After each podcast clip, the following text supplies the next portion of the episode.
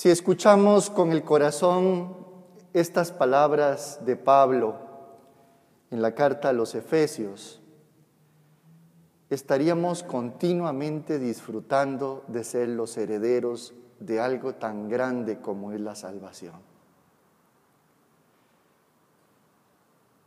Estaríamos llenos de libertad interior, de gozo, de alegría, de esa certeza segura de que somos hijos e hijas dignos de Dios. Y entonces todas nuestras acciones se reflejarán en los demás y entonces seremos eso que dice Pablo, una alabanza continua, continua de su gloria. Si somos seres humanos que lo que reflejamos es ser una alabanza a la gloria de Dios constantemente, es porque le hemos dado el espacio que necesita tener el Espíritu Santo en nosotros. Hoy Pablo también lo ha dicho. Hemos sido marcados con el Espíritu Santo prometido. Y ese Espíritu es la garantía de nuestra herencia. Gracias al misterio de la pasión, muerte y resurrección de Jesús, el Espíritu Santo ha quedado en nuestros corazones y lo hemos hecho explícito por medio del bautismo.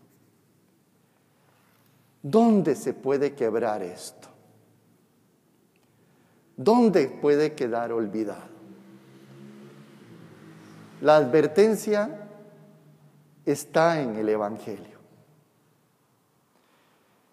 Jesús admite que lo rechacen. Lo que no admite y que inclusive condena, condena quiere decir la afirmación, no la persona, es que se rechace al Espíritu Santo, al Espíritu de Dios porque es la esencia de nuestra vida. Es donde podemos encontrar para lo que realmente hemos sido creados. Es lo que nos concede libertad interior. Es lo que nos abre cuando entramos en momentos de conflicto con los demás al perdón verdadero.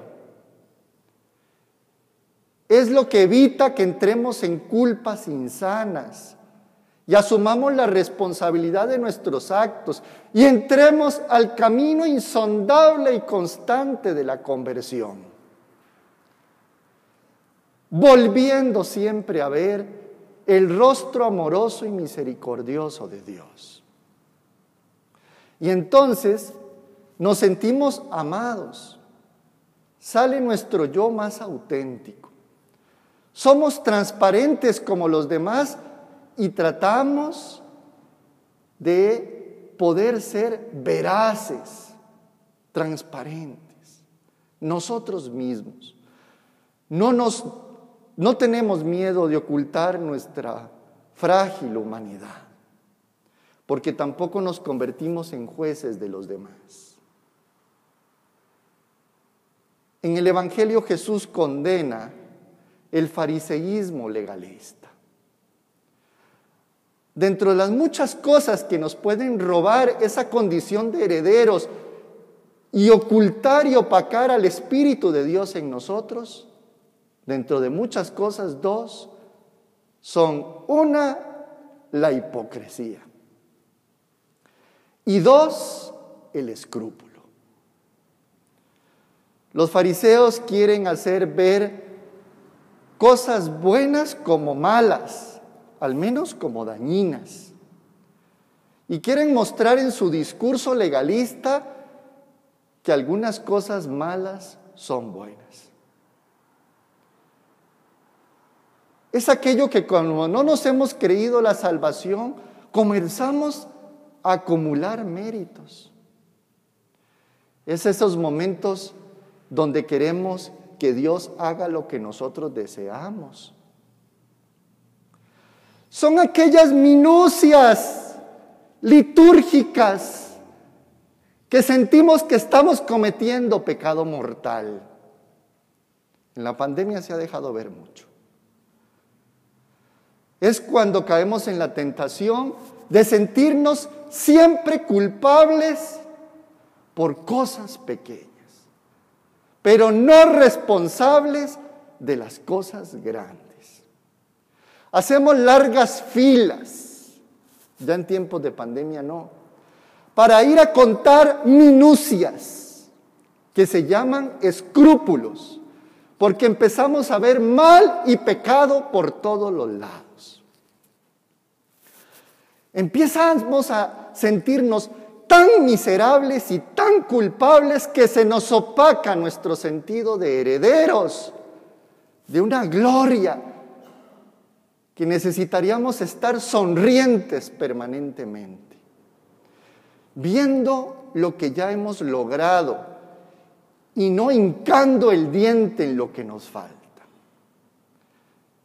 Porque nos puede llevar luego a los negocios hipócritas con Dios, sacrificios innecesarios, sintiendo que vamos a aplacar la ira de Yahvé que se puede venir contra nosotros. Todo eso opaca nuestra condición de hijos, opaca el amor verdadero, la capacidad de asombro de ver la hermosísima creación de Dios todos los días de la vida. Nos olvidamos de ver lo pequeño donde Dios quiere manifestar su amor y no sentimos del todo el perdón de Dios por nuestras culpas. Entonces comienzan a surgir las estructuras del miedo, del control, de sentir que no nos somos salvos ni vamos a mirar a Dios cara a cara. Todavía siguen surgiendo las insensatas afirmaciones del infierno y de la condenación eterna. Eso nos opaca el verdadero espíritu de Dios que va a ser creyentes alegres, gozosos, con un discurso y con una palabra y unas obras de esperanza.